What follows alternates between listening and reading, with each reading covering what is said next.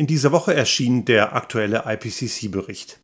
Die Ergebnisse sind erwartungsgemäß ernüchternd und es ist sehr die Frage zu stellen, ob die Menschheit noch rechtzeitig die Kurve kriegt.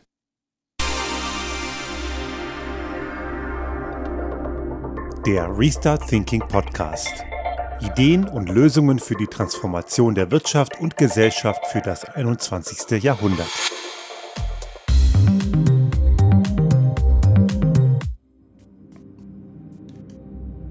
Das war am Dienstag, das war der 5. April, genauer gesagt eigentlich am 4. April. Also am Montag ist der IPCC-Bericht erschienen, der dritte von insgesamt drei Teilen. Das ist ja immer ein dreielementiger Abschnitt. Der erste Teil, der schon im letzten Herbst erschien, beschäftigt sich mit den wissenschaftlichen Basisgrundlagen und zeigt, dass der aktuelle Klimawandel eindeutig menschgemacht ist, was ja einige Verirrte immer noch bezweifeln, aber das ist unumstritten mittlerweile. Der zweite Teil, der im Februar erschienen ist, beschäftigt sich mit der Fragestellung, welche Auswirkungen das auf unser Gesamtsystem hat, auf unsere Gesellschaft, auf unseren Lebensraum.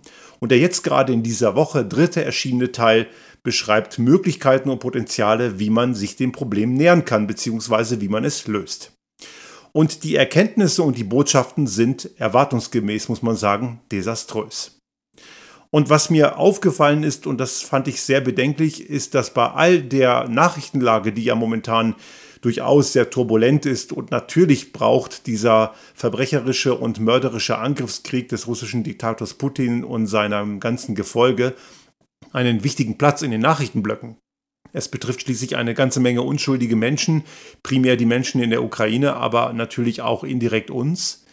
Und deswegen ist es natürlich wichtig, dass das einen Platz hat. Und auch die Corona-Pandemie ist ja auch, obwohl es einige irgendwie nicht verstanden haben, nach wie vor nicht vorbei. Ich fand es allerdings durchaus bedenklich, dass der, der IPCC-Bericht die Meldung darüber kaum Platz in den Medien hatte. Bei tagesschau.de war es drauf, allerdings schon relativ weit unten. Bei spiegel.de war es ähnlich und in, der, in der Tagesschau war Anfang der Woche das Ganze überhaupt noch nicht mal eine Meldung wert. Es zeigt ein Stück weit die Problematik des Ganzen, denn offenbar ist uns die Tragweite dessen, was dort beschrieben ist und diese ganze Thematik der menschgemachten Klimakrise in der Breite der Gesellschaft und faszinierender und erschreckenderweise auch gerade bei denen, die in Entscheidungspositionen sitzen, noch überhaupt nicht mal ansatzweise klar.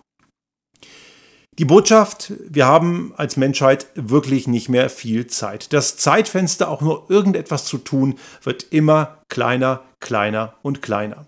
Und schaut man sich die Zahlen, Daten, Fakten an, dann muss ich ehrlich sagen, habe ich nicht mehr viel Hoffnung, dass wir es noch schaffen. Natürlich ist die Hoffnung nicht null und die stirbt ja bekanntermaßen immer zuletzt.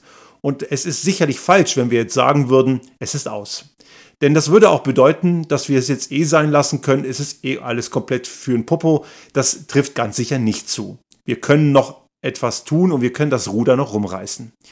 Die Möglichkeiten hingegen, es zu tun, die zeitlichen Möglichkeiten werden immer kleiner und die Hausaufgaben, die wir machen müssen, gleichzeitig immer größer. Und natürlich sinkt das natürlich ungemein die Wahrscheinlichkeit, dass wir das als Gesellschaft, als Weltgemeinschaft, als Weltwirtschaft und auch als einzelne Volkswirtschaften das überhaupt noch schaffen.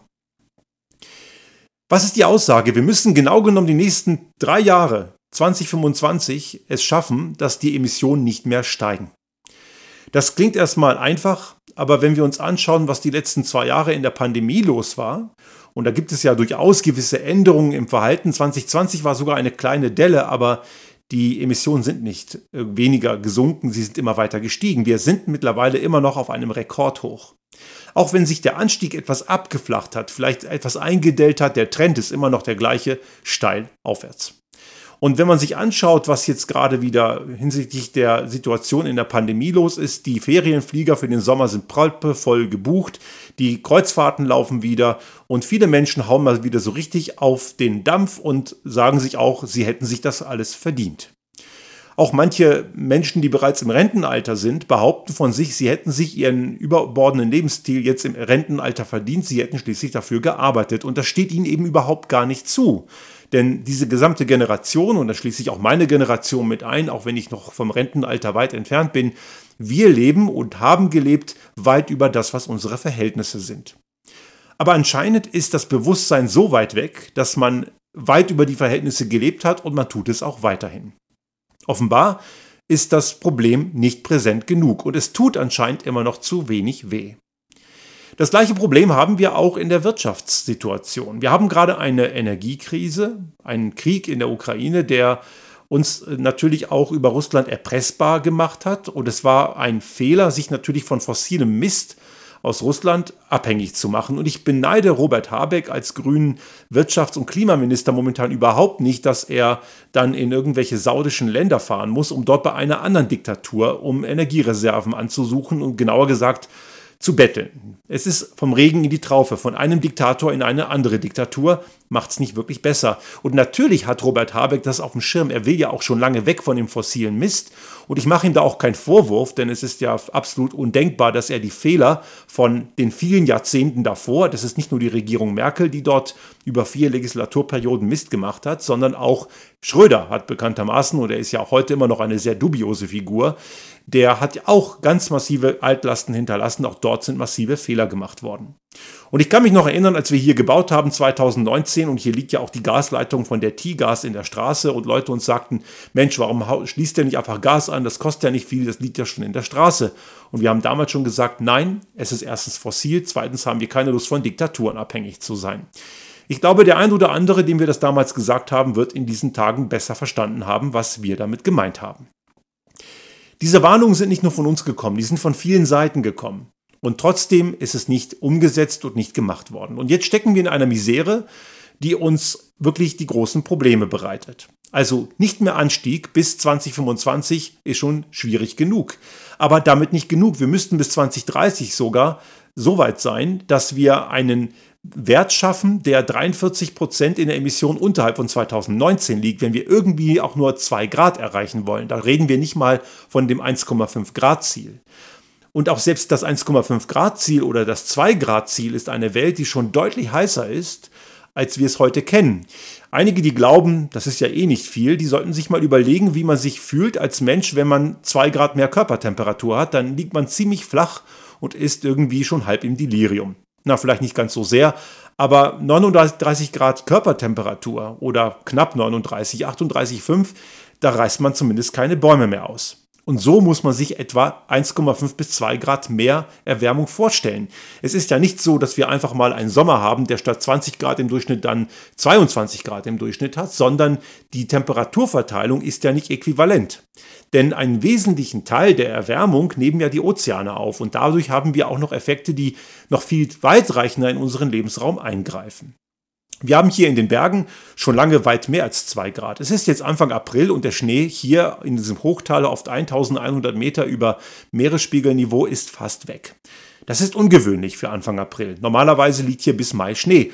Und das war auch vor einigen Jahren noch so. Auch hier in diesen Regionen reden wir von etwa 30 Schneetagen weniger verglichen mit vor etwa 25, 30 Jahren.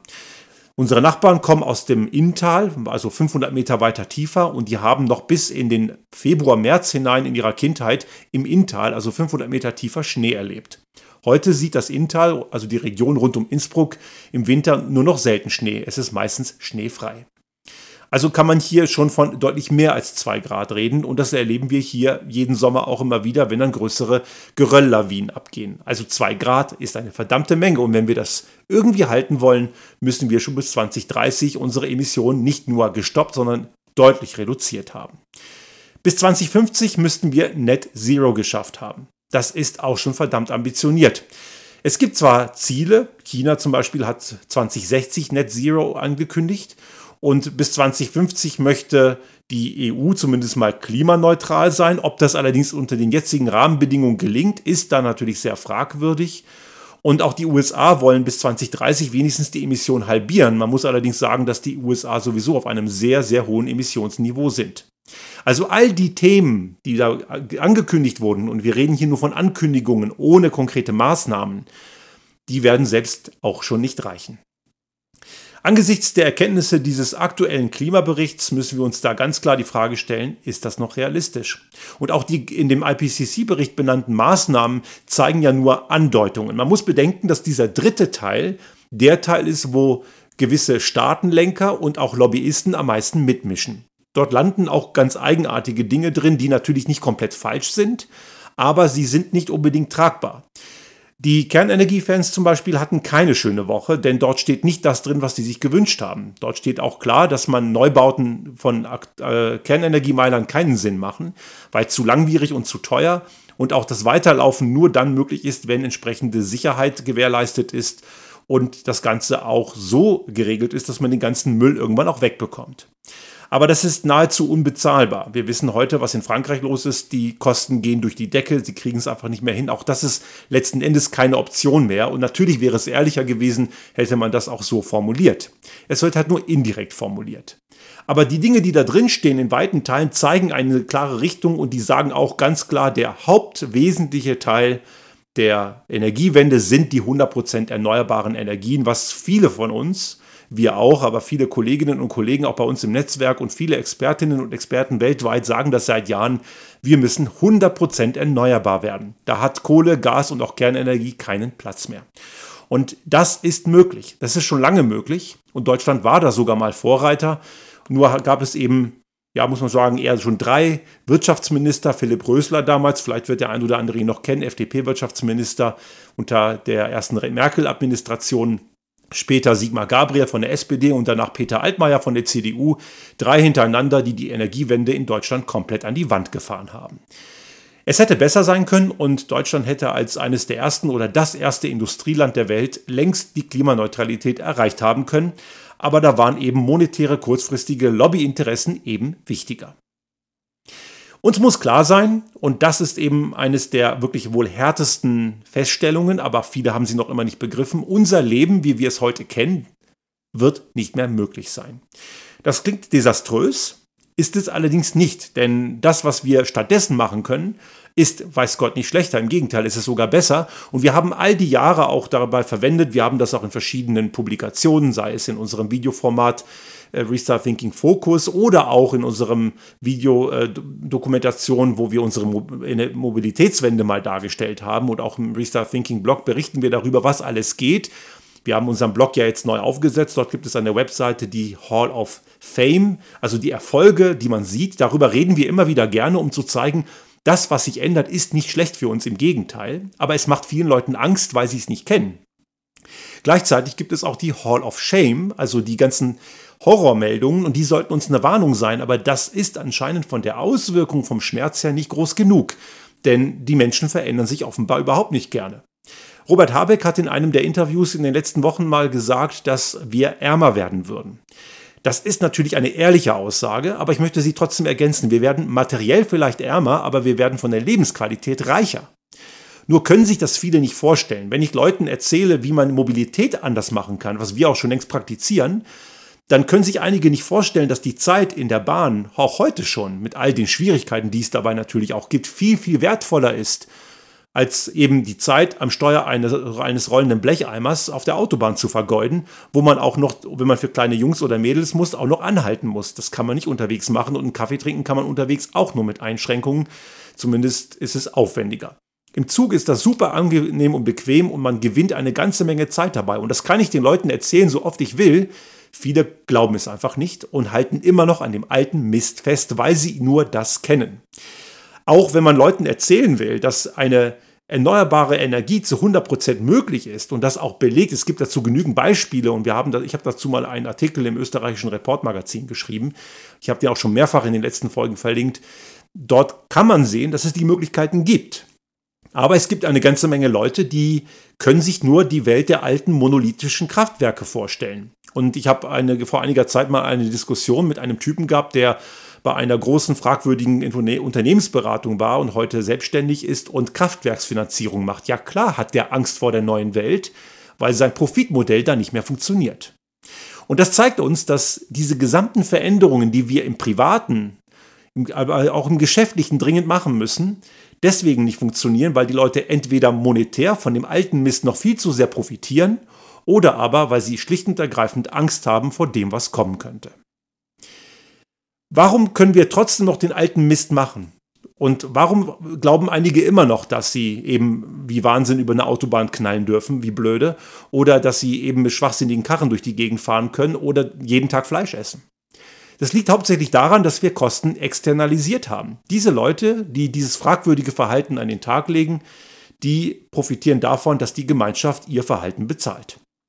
Auch das hören die nicht gerne und versuchen sich dabei rauszureden. Und gerade aktuell haben wir in Deutschland diese Tempolimit-Debatte, die ja gerade von der FDP, von den Faschisten, der, von der AfD sowieso, aber auch in dem Fall primär von der FDP, weil die sind ja in der Regierung, aus ideologischen Gründen und komplett faktenaversen Gründen abgelehnt wird. Es gibt für diese einfache und so wirksame Maßnahme überhaupt gar kein einziges Gegenargument. Es gibt nur Argumente dafür. Wissenschaftliche Evidenz spricht eindeutig für diese Maßnahme. Trotzdem wird sie abgelehnt, weil man irgendein Blödsinn von Freiheit darunter versteht. Und das ist auch eine Problematik unserer Zeit, weil man irgendwelche vermeintlichen Einschränkungen als Gängelung sieht. Und wenn Leute dann sagen, dass eben der, äh, jede Art von Verbot Freiheiten kaputt macht, dann haben die Freiheit nicht begriffen. Denn Freiheit bedeutet keineswegs, dass jeder machen kann, wie er will. Und das heißt auch nicht, dass man, wie trotzige Kleinkinder es im Pflegen zu tun, immer seinen Willen haben muss.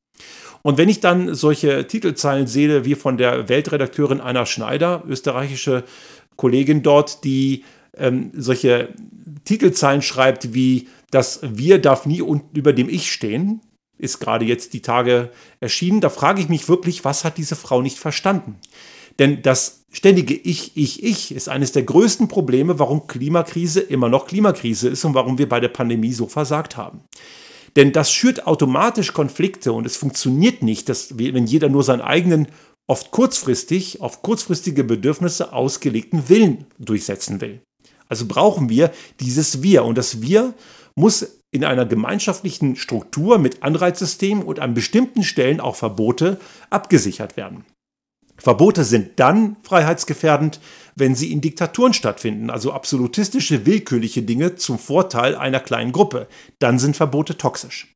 Aber Verbote zum Schutze der Allgemeinheit, die für alle gleichermaßen gelten, die führen dazu, dass sich auch niemand aufgrund seines dicken Bankkontos aus einer gewissen Verantwortung freikaufen kann. Und das muss eben auch dazu führen, dass gewisse Dinge einfach nicht mehr gehen.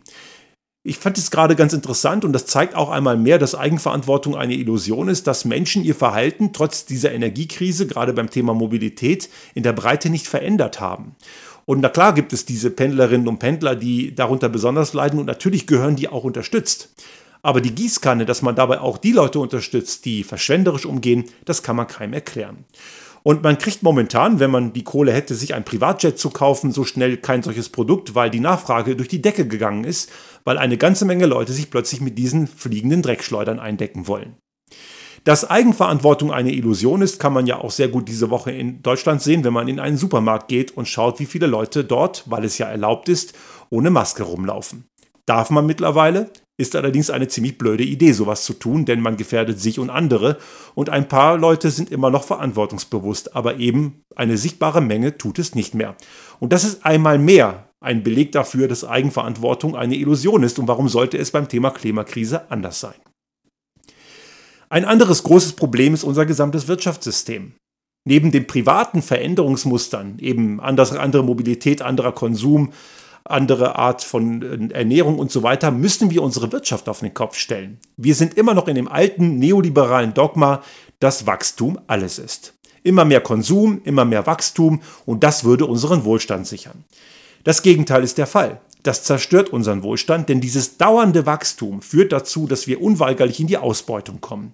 Sei es Ausbeutung von Menschen durch Billigarbeit, sei es Ausbeutung der Natur durch Ressourcen und Energie und im Endeffekt vielleicht sogar Handelskriege, weil natürlich irgendwann mal der Markt gesättigt ist. Ich habe das auch schon in mehreren Themenblöcken, auch bei verschiedenen Formaten und äh, Publikationen diskutiert. Wir müssen uns wandeln. Wir dürfen, uns, wir dürfen nicht mehr wachsen. Der Wandel ist entscheidend. Aber ein Wirtschaftssystem, das ständig auf Wachstum ausgelegt ist, kann am Ende die Klimakrise nicht lösen. Das ist eins der wesentlichen Ursachen. Und das Ganze ist natürlich auch global nötig. Das heißt jetzt keineswegs, und dazu komme ich gleich noch, dass wir lokal in unserem kleinen Bereich den Kopf in den Sand stecken könnten, denn das Abschieben auf das Globale, auf die anderen ist immer eine faule Ausrede.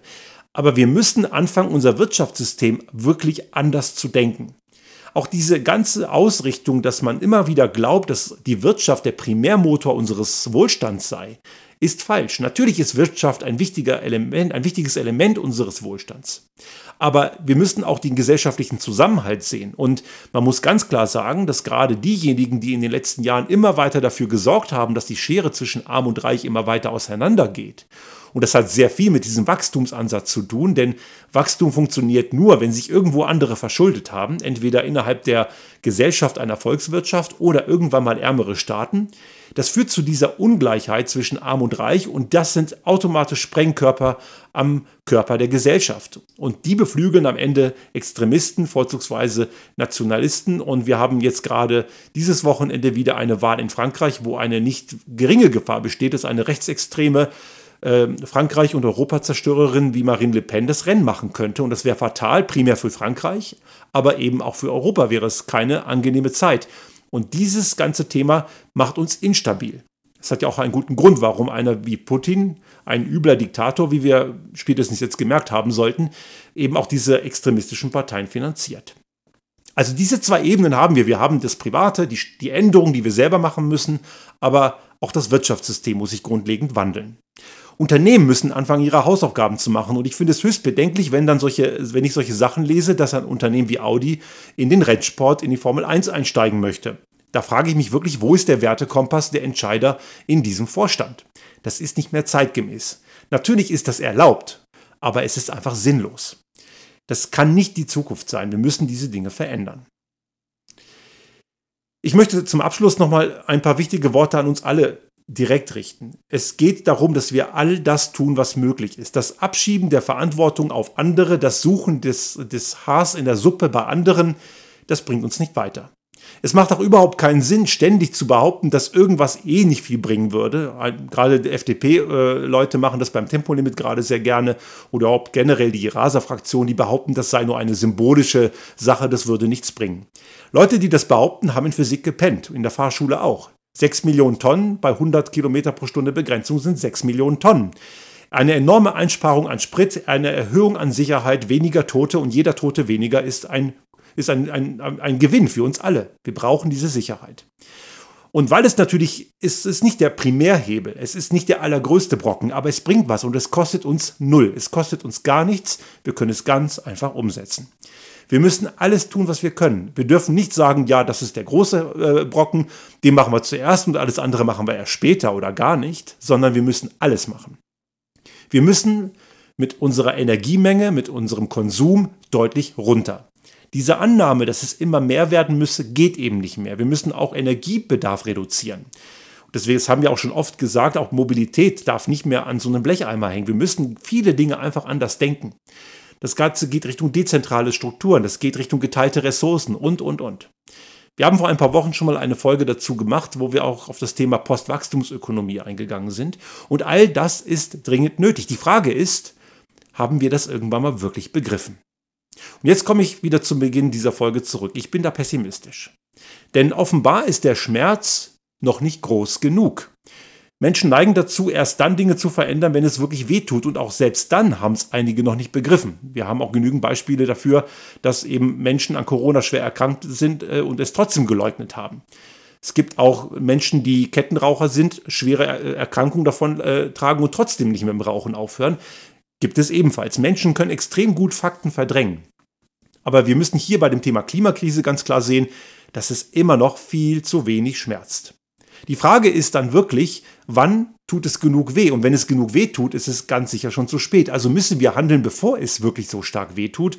Und abgesehen davon gibt es große Teile der Weltbevölkerung, denen es heute schon weh tut. Das sind ausgerechnet die, die am wenigsten dafür können. In armen Ländern gibt es schon längst Klimaflüchtlinge, Menschen, die auf der Flucht sind, weil ihr Lebensraum entweder überflutet wird oder eben einfach aufgrund von Hitzewellen nicht mehr bewohnbar ist. Also uns trifft es hier vielleicht noch nicht so sehr, obwohl es uns schon längst trifft aber andere hat es schon längst getroffen und da steckt auch ein großes Ungerechtigkeitspotenzial dahinter. Ich habe ja immer wieder die Aufforderung bekommen, sowohl von meiner Frau als auch von manchen Hörerinnen und Hörern, dass ich immer positiv enden sollte. Ich möchte auch gerne positiv enden, auch in dieser Folge würde ich gerne positiv in die Zukunft blicken. Fällt mir allerdings verdammt schwer. Ich habe große Zweifel, dass die Menschheit es irgendwie noch auf die Reihe kriegt, wenn auch, wie ich anfangs sagte, das Tor ist nicht zu. Wir können noch immer das da durchgehen und wir können es hinkriegen. Aber angesichts der großen, unendlichen Ignoranz, die man wirklich in, der, in, in allen Teilen der, der, Bevölkerung sieht, das hat nichts mit dem Bildungsabschluss zu tun. Top-Entscheiderinnen und Entscheider in Wirtschaft, in Politik sind genauso blind und äh, ideologisch verblendet und auch wirklich ignorant wie die breite Masse in allen Bevölkerungsschichten, in allen Bildungs- und Einkommensschichten. Und natürlich sind das nicht alle, aber es ist eine recht große Masse und leider auch Menschen in Entscheidungspositionen. Und ich hoffe sehr, dass sich irgendwie noch mal was dreht. Und ich möchte jedem empfehlen, auch die Rede von Antonio Guterres, dem Generalsekretär der Vereinten Nationen, angesichts der Veröffentlichung diese Woche sich auch mal anzuschauen. Ich habe es auch in die Show Notes verlinkt. Es ist wirklich sehr wertvoll, sich das anzuschauen. Er findet dort sehr, sehr klare Worte. Und die sollten uns nicht nur eine Warnung, sondern auch eine Aufforderung sein. Ich habe eben diese großen Zweifel und ich hoffe sehr, sehr stark, dass ich mich ganz massiv irre mit der Aussage, dass ich nicht ganz sicher bin, ob die Menschheit es irgendwie nochmal rechtzeitig schafft.